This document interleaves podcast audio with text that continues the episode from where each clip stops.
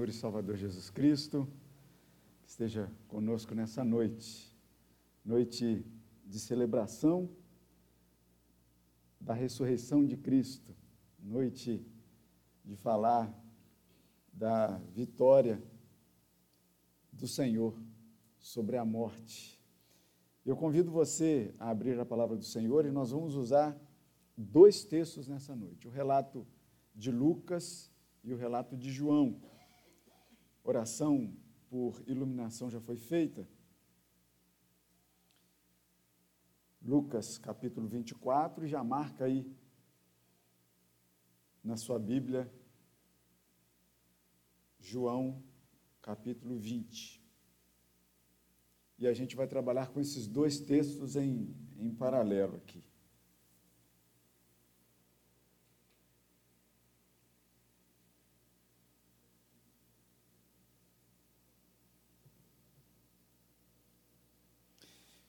E eu peço que você acompanhe a, a leitura.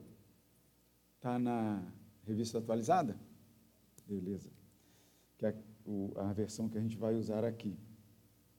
Eu peço que vocês acompanhem a leitura da palavra, você em casa também, e tenham atenção ao relato do que esses dois evangelhos nos falam sobre a ressurreição de Jesus que no Evangelho de Lucas, capítulo 24, nos diz assim. E aí você prepara o seu coração para que você ouça a palavra do Senhor com o seu coração. E diz assim: Mas no primeiro dia da semana, alta madrugada, foram elas ao túmulo levando os aromas que haviam preparado. E encontraram a pedra removida do sepulcro.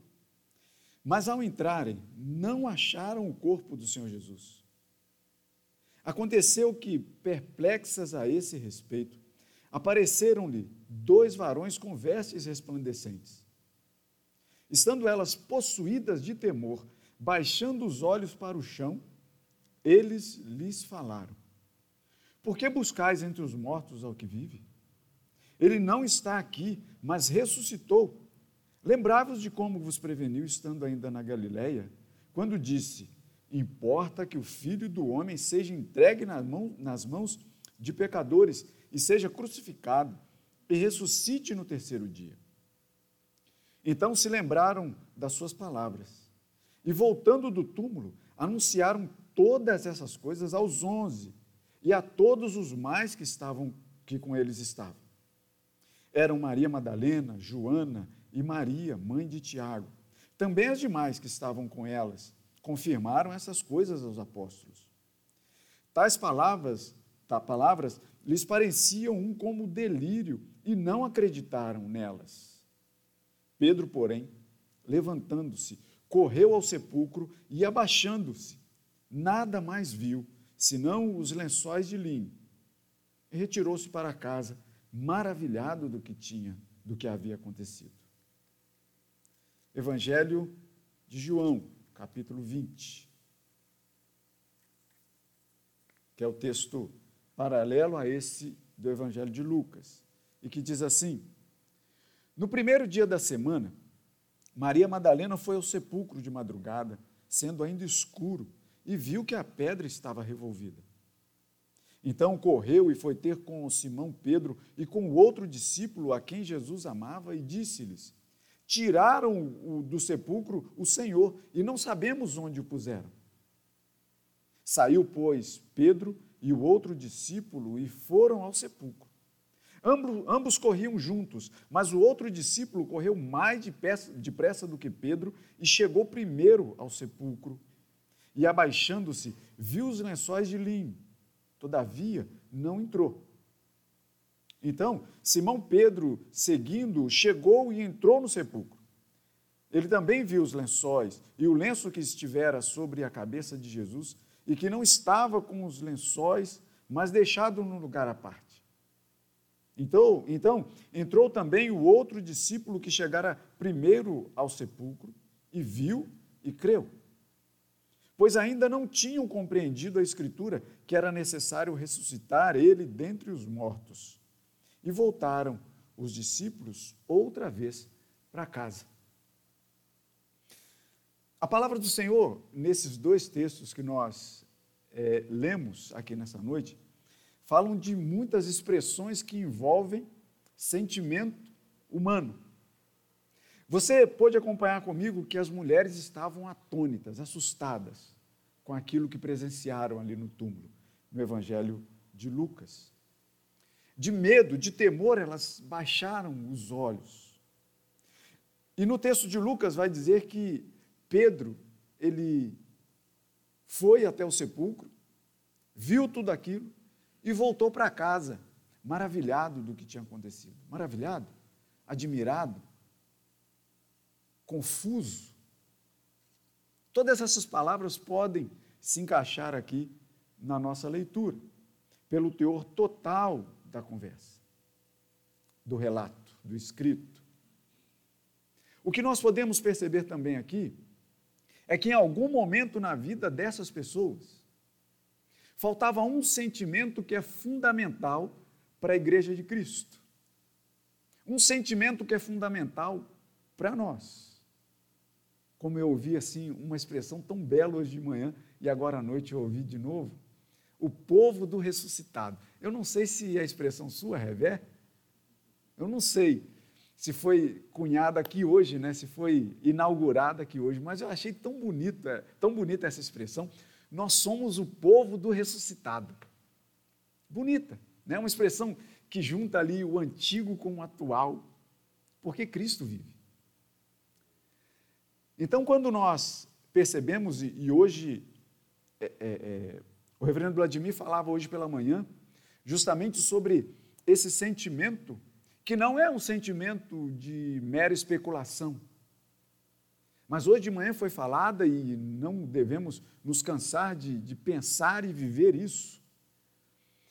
Que a fé que nós devemos ter no Cristo ressuscitado, ela deve estar muito baseada numa convicção. Convicção. Nós devemos estar convictos de que Cristo ressuscitou. Nós não podemos achar que ele ressuscitou. Nós devemos caminhar na certeza dessa convicção de que ele ressuscitou. É uma ressurreição que nunca foi vista antes e nunca será vista depois da forma como foi feita. Porque você pode ler na Bíblia alguns relatos de ressurreição um relato de um, de um jovem que estava para morrer e, e então foram enviados mensageiros para Jesus dizendo: venham, venham até a minha casa para poder curar o meu moço. E daqui a pouco outros empregados vieram depois dizendo: olha, não precisa incomodar mais Jesus porque ele já morreu. E Jesus vai e fala assim: não, não morreu, volta lá, está vivo, vivinho da Silva. A gente Houve e lê também uma expressão e, um, e uma história nos contada pela palavra de uma menina jovenzinha que também tinha morrido. E que Jesus chega a essa casa. E ali as pessoas pranteavam pela morte da jovem. E Jesus fala: não, permite que os pais e dois discípulos o acompanhem dentro do quarto da menina e diz: Olha, Talita, cume, que quer dizer levanta-te. E pediu que dessem de comer a menina, e a gente já falou sobre essa expressão aqui de comer. Jesus é, é, ressuscitado aqui, quando chega é, e encontra com os discípulos, né, pergunta: tem aí alguma coisa de comer?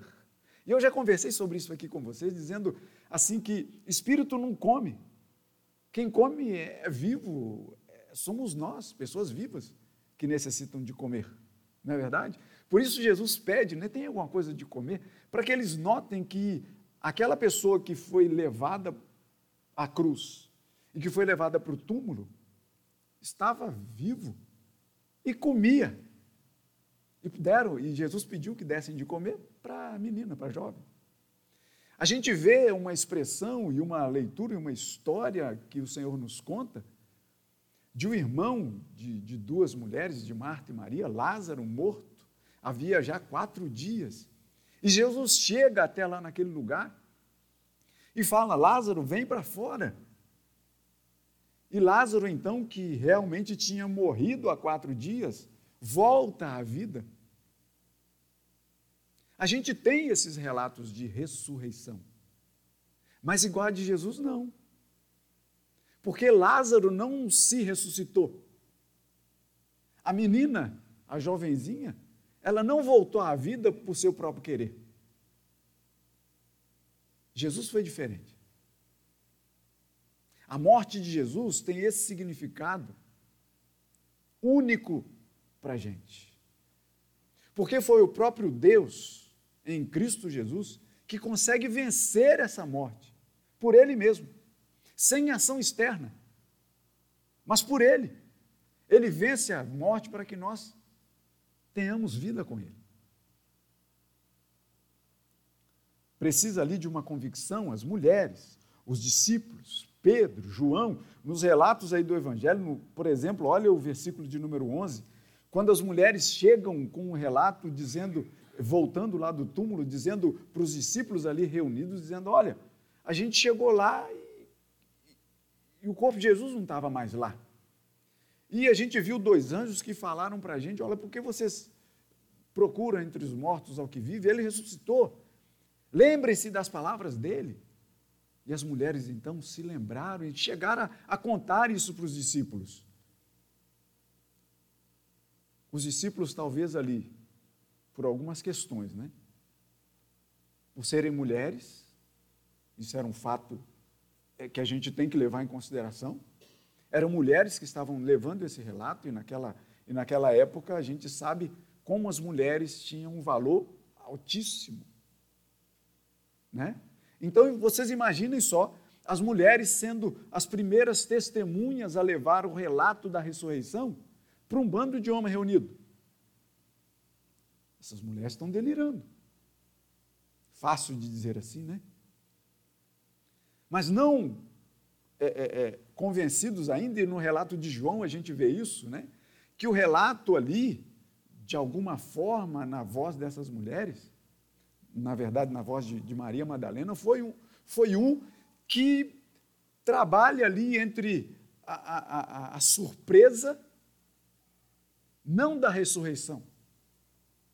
Levaram o corpo do Senhor, do nosso Jesus, e não sabemos onde o puseram.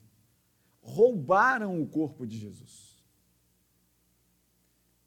E tanto num relato de Lucas quanto no relato de João, a gente percebe que os discípulos, num Pedro e no outro Pedro e João, vão até o túmulo para tentar dar um pouco de, de, não de validade ao que a mulher tinha falado, o que as mulheres tinham falado, mas de tentar entender o que estava acontecendo.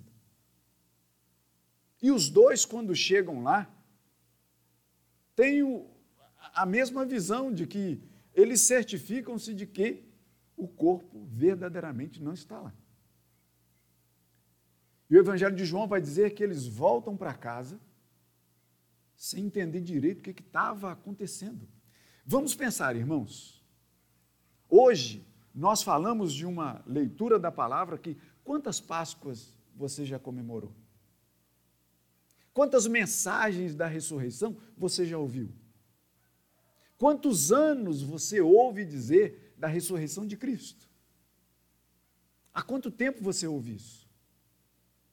A gente tem que entender que o relato da ressurreição é de anteontem. Percebe? É uma coisa muito imediata na vida dessas pessoas. Dá para entender, lógico que dá para entender, a gente não pode jogar pedra nessa confusão mental desses homens e dessas mulheres. É uma coisa muito recente, é uma coisa que nunca tinha acontecido na vida. Um homem que eles viram, que eles seguiram durante um tempo ouvindo belíssimos ensinamentos. Um homem que eles acreditavam ser o, o, o grande líder, o salvador da pátria, o salvador de suas vidas, aqueles que iam acabar de vez com aquela confusão de Roma, de, de, de, de, de posse ali, de ter que pagar imposto a César. Eles estavam querendo se ver livres disso. Mas só que eles viram aquele homem, que eles, muitos deles depositavam e depositaram a sua esperança nele, pendurado na cruz. E depois seguindo todo o processo de que todo corpo morto era feito com ele. Sai daqui, enterra. Salvo aqueles que eram mortos em determinadas circunstâncias, da razão de serem mortos, muitas vezes aqueles que eram é, é, é, que afrontavam Roma, esses não era dado nem o direito à família de sepultar. Mas, de modo geral, era tirado morto e colocado no túmulo. Foi o que fizeram com Jesus. E aí, ao terceiro dia, eles recebem a notícia. Eles vão verificar o fato lá no túmulo de que o túmulo estava vazio.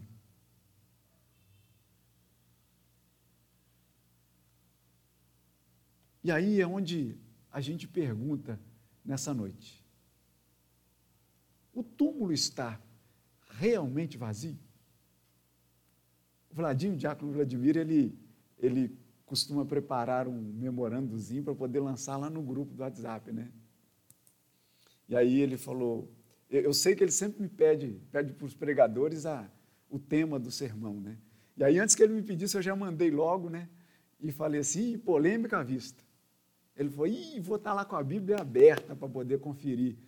E eu disse para ele assim, é, você é lá crente de Bereia, né, para poder ficar, mas é isso mesmo. Tem que ficar ligado no que é pregado. A gente tem que conferir, é certo. Mas o túmulo está realmente vazio?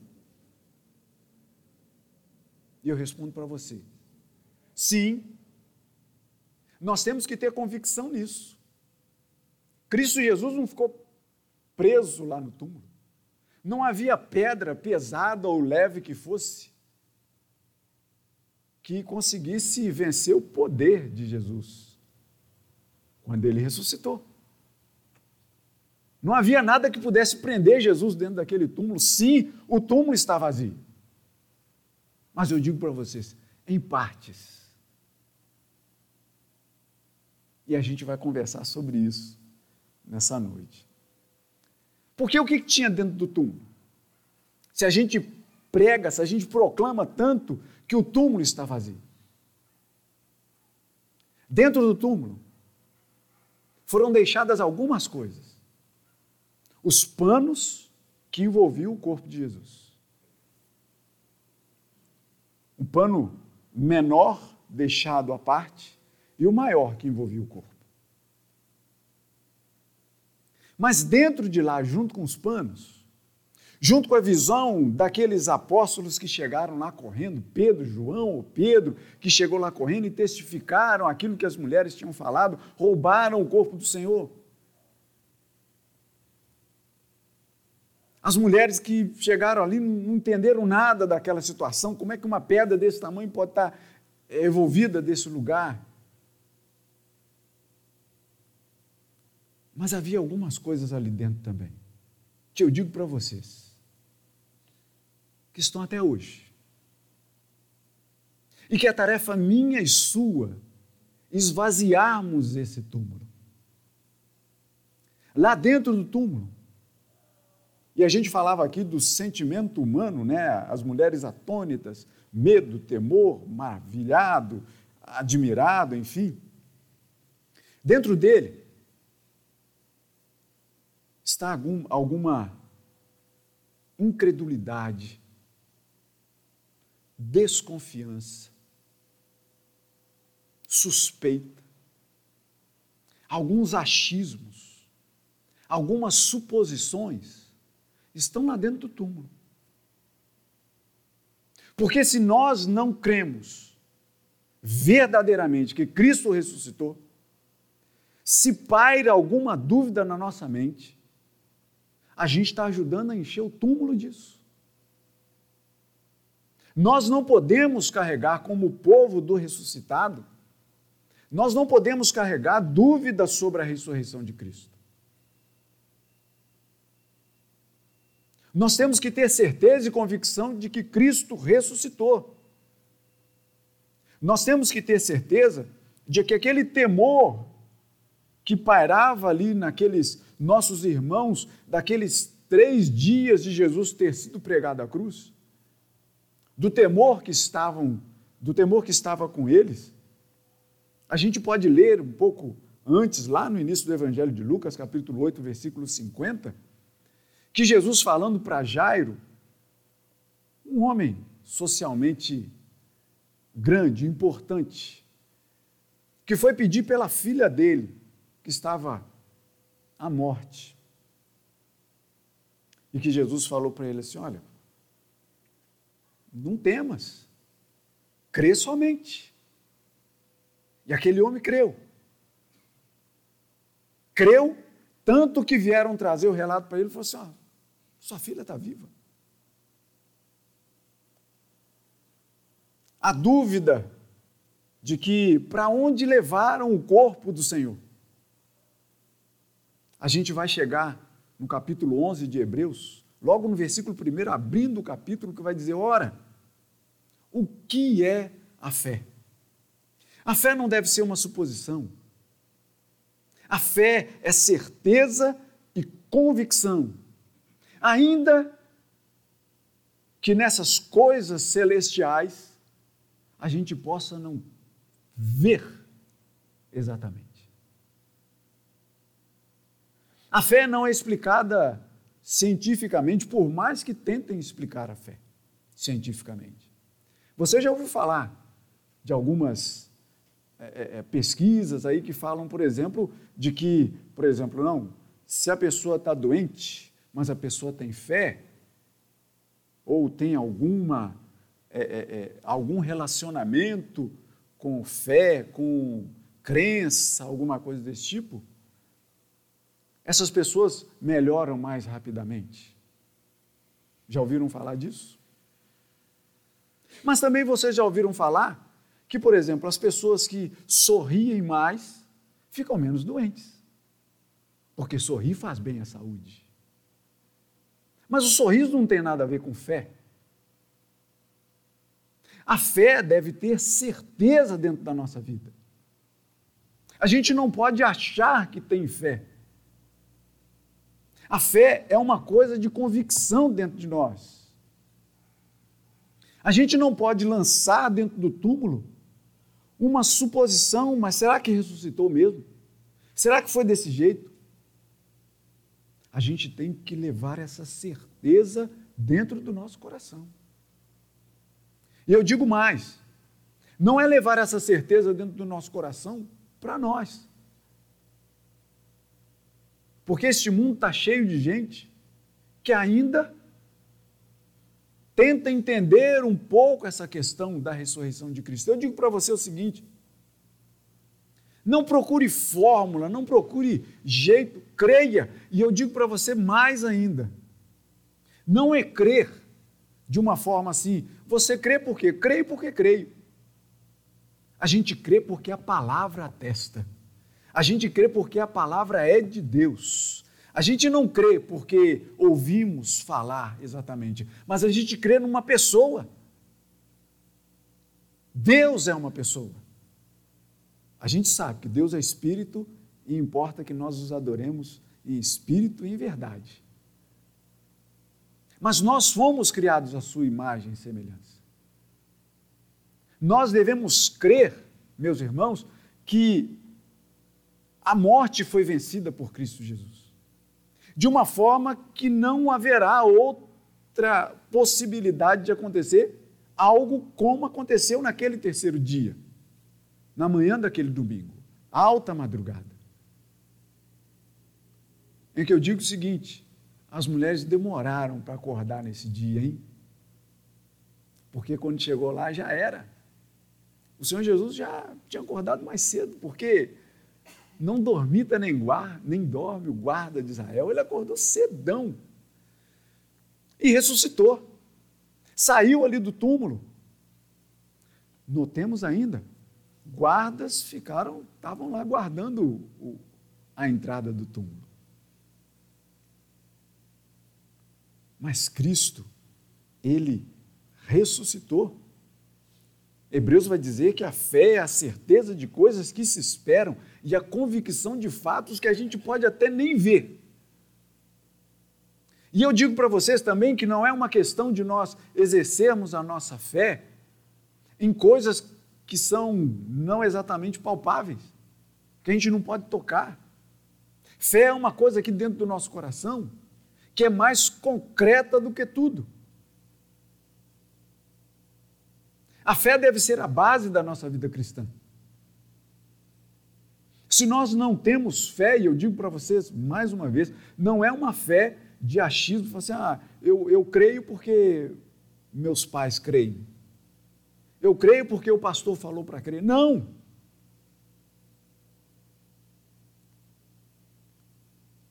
E eu posso até afirmar para vocês aqui: se vocês não quiserem crer em mim, leiam a palavra.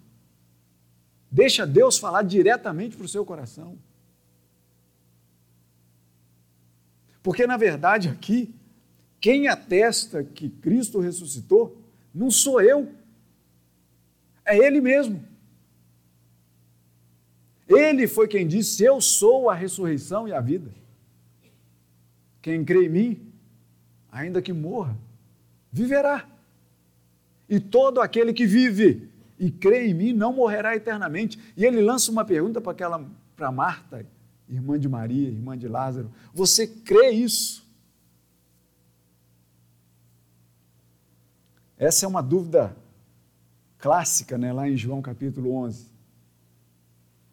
que vai dizer lá daquela mulher Marta que perdeu seu irmão Maria perdeu seu irmão, mas quando Marta ouve falar que Jesus está se aproximando, Marta corre para lá e você pode ler no capítulo 11 de João, ali perto do versículo 21, 25, você vai ver isso. E Marta chega perto de Jesus e falou: Senhor, se o Senhor estivesse aqui, meu irmão não teria morrido. E Jesus diz para ela, né, essa famosa frase, essa famosa sentença, esse delicioso ensinamento que muitas vezes a gente usa em sepultamento, mas é para a gente no dia a dia. Eu sou a ressurreição e a vida. E aí pergunta para ela: você crê nisso? Ou você crê isso? E ela não responde que crê. Ela responde: Eu sei que o Senhor é o Filho de Deus que devia vir ao mundo. Ela tanto não tem convicção naquela hora, e volto a dizer, como hoje o reverendo Vladimir falou de Tomé, e eu não pensava nessa perspectiva, né? Dizendo assim que, é, é, é que Tomé, a gente não deve olhar para ele. Oh, se fosse eu, teria crido. Tomé não creu. E o reverendo Vladimir deu graças a Deus pela dúvida de Tomé. Se eu não ver, eu não vou crer. Jesus então encontra com aquele homem, fala assim: toca aqui toca aqui do meu lado. Vê que sou eu mesmo. Mas ele vai dizer uma coisa para Tomé, que o reverendo Vladimir não usou hoje de manhã. Por isso que a palavra é rica, é boa, né? Que a gente vai colocando as engrenagens uma com a outra. Que ele vai dizer para Tomé o seguinte: olha só, bem-aventurados, vocês aqui, vocês de casa, que não viram, que não têm agora a oportunidade de tocar, mas creram. Bem-aventurados. Somos bem-aventurados porque cremos que Cristo ressuscitou. Nós não tivemos a oportunidade, dali naqueles primeiros dias, como os apóstolos e as mulheres tiveram, de presenciar Jesus Cristo vivo. Mas nós teremos essa oportunidade. É nessa oportunidade que a gente deve jogar a nossa fé nela, de que Cristo vive. E como o reverendo Gabriel disse, está muito bem, para que nós também estejamos bem. Porque se Cristo não ressuscitou, a nossa fé é vã. Não adianta. E se nós estamos aqui, se trabalhamos com a nossa fé, se queremos alicerçar a nossa, fé, a nossa fé, se queremos fortalecer a nossa fé, se a gente crê em Cristo Jesus, não há como crer em Cristo Jesus se não for um Cristo que ressuscitou. Não há como crer no homem que foi à cruz se ele não ressuscitou. Porque senão, todas as pessoas, inclusive aqueles dois que foram crucificados com ele, a gente poderia ter fé naqueles dois. Mas a diferença foi que aqueles dois, ao lado de Jesus, apodreceram no túmulo. Apodreceram, como todo corpo apodrece. Mas não o corpo de Deus, encarnado aqui nesta terra, ressuscitado em glória e Paulo vai dizer aos Coríntios também, dizendo que o corpo nosso de cada dia é sepultado em desonra para ressuscitar em glória em Cristo Jesus, o nosso Senhor.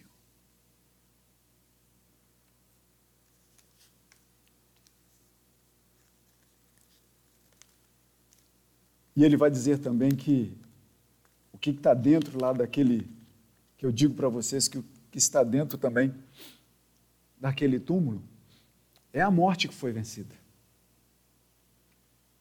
E um pouco antes é bom quando a gente percebe que o Espírito Santo de Deus ele, ele vai trazendo é, é, é aspectos dentro do próprio culto que caminham ali, tangenciam a palavra que a gente já está com ela dentro do coração.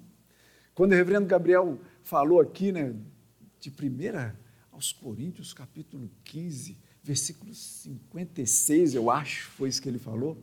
Mas antes, no versículo 54, vai dizer o seguinte: Paulo dizendo aos Coríntios, com todo o pulmão que ele tinha, dizendo: tragada foi a morte pela vitória. E essa vitória tem nome é Cristo Jesus, aquele que ressuscitou, aquele que não está no túmulo, está vazio de Jesus, o túmulo. Mas ainda pairam dúvidas que nós recebemos esse encargo de falar desse Cristo que nós cremos ressuscitado para todas as pessoas desse mundo. Para as pessoas que ainda ficam pensando se ressuscitou mesmo, se não, como é que foi? Será que não foi aquela doença que, né, como a gente já ouve falar, tem um negócio aí de doença que parece que a pessoa morreu, mas na verdade não morreu. Já ouviram falar, né? que talvez seja por isso a questão do velório de pelo menos 24 horas, você sabia? Porque tem uma doença aí que a pessoa parece que morre. Eu não sei qual é o nome. Se a, se a Ola tivesse aqui, eu ia perguntar para ela. Ó. Então, como é que é? Alguém falou alguma coisa. Catalepsia? É isso?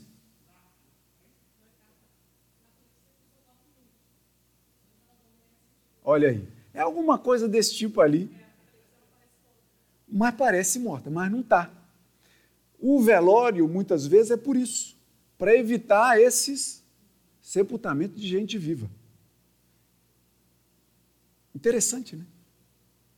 Mas Cristo ressuscitou. Cristo morreu. E não foi acometido dessa doença. Ele morreu. Pai, em tuas mãos eu entrego o meu espírito. Tudo está consumado. Pai, perdoa, porque eles não sabem o que fazem. E tendo dito isso, expirou. Ou seja, morreu. Eu me lembro quando eu era adolescente, eu tenho algumas, algumas histórias né, de, de adolescente lá no passado que eu me lembro assim, né? E tinha uma irmã minha, na verdade tem uma irmã, a que mora na Itália, ela estava até aí da semana passada, né? Sabe assim que tem aquela irmã, em família grande isso, é, eram oito irmãos, né? E ela era, foi eleita a irmã que pegava no meu pé. Era ela. Hoje a gente é amigo, né? Mas ela foi eleita aquela para pegar no meu pé. Uma de Belo Horizonte me cuidava como fosse minha mãe. Mas essa foi eleita para pegar no meu pé. E aí eu lembro que um dia eu aprendi na escola, olha só, né? E eu chegava em casa contando essa história toda. Era um prato cheio para ela, né? Eu falei assim: olha, eu aprendi lá na escola, adolescente, irmãos, veja bem, adolescente. Então, eu aprendi lá na escola que ao invés da gente falar assim, que fulano tal morreu, que é uma expressão muito dura, né? A gente pode suavizar um pouco e dizer assim, fulano de tal pereceu. Eu contava isso à mesa ali do almoço, né? E minha irmã pegava isso para poder me espezinhar depois, né? Foi eleita para pegar no meu pé. Então aí ela, eu me lembro que nesse dia, próximo a esse dia, né? Ela foi lá, no, molhou o dedo assim e passou assim no olho, né? E chegou perto de mim e falou assim: estou ah, chorando, sabe por quê? Eu falei: por quê? Ah, fulano de tal pereceu. Nossa, mas era para mexer comigo, né? mas foi eleita para pegar no meu pé. Mas tendo dito isso, expirou. É uma palavra mais tranquila da gente ler na Bíblia que diz que Jesus morreu. Verdadeiramente morreu. Cessaram as suas funções orgânicas todas. O coração parou, o sangue parou de correr, o vento não saía mais das suas narinas. Né? Essa questão da morte já passou por tantas questões, né? de, de achar que a morte, que a, que a vida está no calor, né? porque a pessoa esfriava. Depois, não, a vida não está no calor, a vida está no vento, porque as pessoas paravam de respirar. Né? Muitas coisas sobre a morte, mas o fato é que Jesus morreu. Tragada foi a morte pela vitória. Cristo Jesus, ressurreto. O túmulo vazio de Cristo, cheio de dúvida, cheio de suposições, cheio de achismos. Nós que temos a certeza da ressurreição de Cristo Jesus, para que pela ressurreição dele nós tenhamos a esperança de recebermos um corpo novo na glória de Deus, que pela ressurreição de Cristo nós também seremos ressuscitados com Ele ou nele, na glória de Deus. Como ele gostava tanto de dizer, né? No reino de meu Pai. No reino do nosso Pai. Cristo ressuscitou. Nós que somos o povo do ressuscitado, nós devemos falar em altos pulmões. Como Paulo falou, como depois os discípulos, quando caíram em si, que eles estavam diante da mais maravilhosa coisa desse mundo que podia acontecer na, na vida deles e na nossa vida também. Eles saíram propagando Cristo para todo mundo. E foi uma história que teve início por um grupinho tão pequeno de pessoas mas que atinge o mundo inteiro hoje. Pessoas que morrem por Cristo e pessoas que são mortas por causa de Cristo. Mas tanto um lado quanto o outro, se morrem em Cristo, está todo mundo muito bem. Graças ao Senhor por isso, graças da, pela ressurreição de Cristo para a nossa vida. Cristo, ele verdadeiramente ressuscitou. E cabe a nós proclamar essa história da ressurreição como povo do ressuscitado para todas as pessoas que você não vai classificar se tem dúvida, se não, fala de Cristo ressuscitado. O Espírito Santo de Deus faz o trabalho que compete a ele e que não compete a nós. Seleção de pessoas não é com a gente. Fala de Cristo para as pessoas e ponto final. A razão do túmulo estar vazio pela ressurreição de Jesus toma realmente sentido por algumas questões para a gente já finalizar. Como um estudioso vai dizer, o Bruce vai dizer que os panos deixados à parte eram um sinal de que o corpo não fora transferido dali. Porque senão teria sido transferido com pano e tudo. E é interessante, né? Vocês já ouviram falar, a gente é, é num país é, é, de, de, cultura católica, vocês já ouviram falar no Santo Sudário, né? Que é justamente aquele pano que eu, eu ainda estou pensando nessa história ainda, do porquê de um pano ter sido deixado à parte e ter sido é, é, é, falado isso no Evangelho. E esse pano menor, o, o sudário, que lá no grego, né, sudarium, sudario, e que é uma expressão tomada da, lá do latim, que é o sudarium. Era para enxugar o suor das pessoas. Não era um pano característico para colocar em morto, era para poder secar suor. Um pedaço de pano, uma toalhinha de mão para poder secar o suor.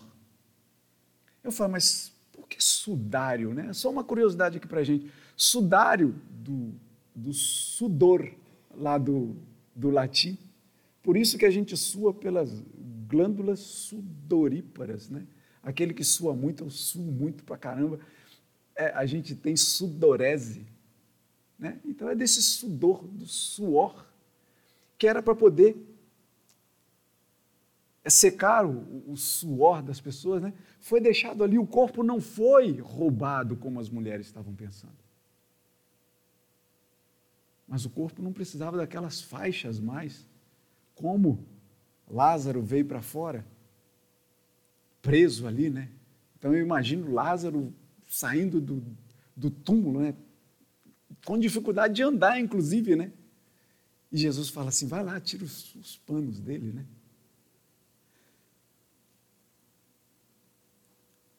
A razão do túmulo estar vazio pela ressurreição de Jesus é porque o morto havia sido colocado nele. A razão desse túmulo estar vazio pela ressurreição de Jesus é que na entrada dos dois discípulos não havia cheiro de morte. E nem cheiro do perfume que procurava tapear um pouco o cheiro da morte por alguns dias. Não havia. Não havia nem cheiro de morte, nem cheiro de perfume para tapear a morte, porque Cristo ressuscitou. E ressuscitou com seu corpo. Não havia corpo mais lá por conta disso. Não havia cheiro de morte lá porque Jesus ressuscitou. O morto que estava ali foi visto vivo. E com um detalhe, depois de Jesus ter ressuscitado, os discípulos, mais uma vez, eles acharam se tratar de um fantasma, de um espírito, quando Jesus chega na presença deles. Tamanho o susto daquela, daquela situação, daqueles dias que envolviam essa ressurreição, que era algo totalmente novo para a vida deles. Por isso que eu perguntei para vocês de quantas Páscoas vocês já participaram até o dia de hoje. Porque para a gente que participa da Páscoa todo ano, talvez seja mais fácil a gente compreender e crer que Jesus Cristo verdadeiramente ressuscitou. Mas a gente está falando de pessoas que estavam lidando com esse acontecimento ali muito próximo deles. A confusão, muitas vezes, ali era, era perfeitamente entendível na vida dos nossos irmãos. Mas que eu volto a dizer para vocês: quando eles tomaram conhecimento desse evento que é fundamental na vida do povo do ressuscitado. Eles então passaram a divulgar essa história. História que começou com um buraco numa pedra, num túmulo tão comum e que ficou vazio um túmulo novo, que não teve nunca cheiro de morte nele. Começou ali, naquele túmulo escavado na pedra. E que começou a tomar uma forma maior em algumas aldeias, aqui e ali e acolá. e que chegou na ilha do governador, e que chegou no Jardim Guanabara, na rua Mangalô, uma rua sem saída, e que chegou na Estrada da Bica há alguns anos 450. E que de lá, essa voz da ressurreição fez ecoar aqui neste lugar. Que a gente não pode deixar de lembrar que no mês de abril, que é o mês de aniversário desta igreja, a voz do ressuscitado tomou esse espaço aqui da Rua Riba 210, que vamos agora de rua até rua. Que coisa boa a gente conseguir um patrimônio, né? O maior patrimônio que nós temos é o ressuscitado entre nós o dono daquele lugar, o dono deste lugar, o dono da sua vida. Anuncie, fale desse ressuscitado para todas as pessoas desse mundo, pois ele vive e ele está muito bem. E nós devemos ser as pessoas mais felizes desse mundo pela esperança que nós temos na vida daquele que deixou o túmulo verdadeiramente vazio. Que ele assim nos abençoe para a honra, glória e louvor do seu nome. Amém.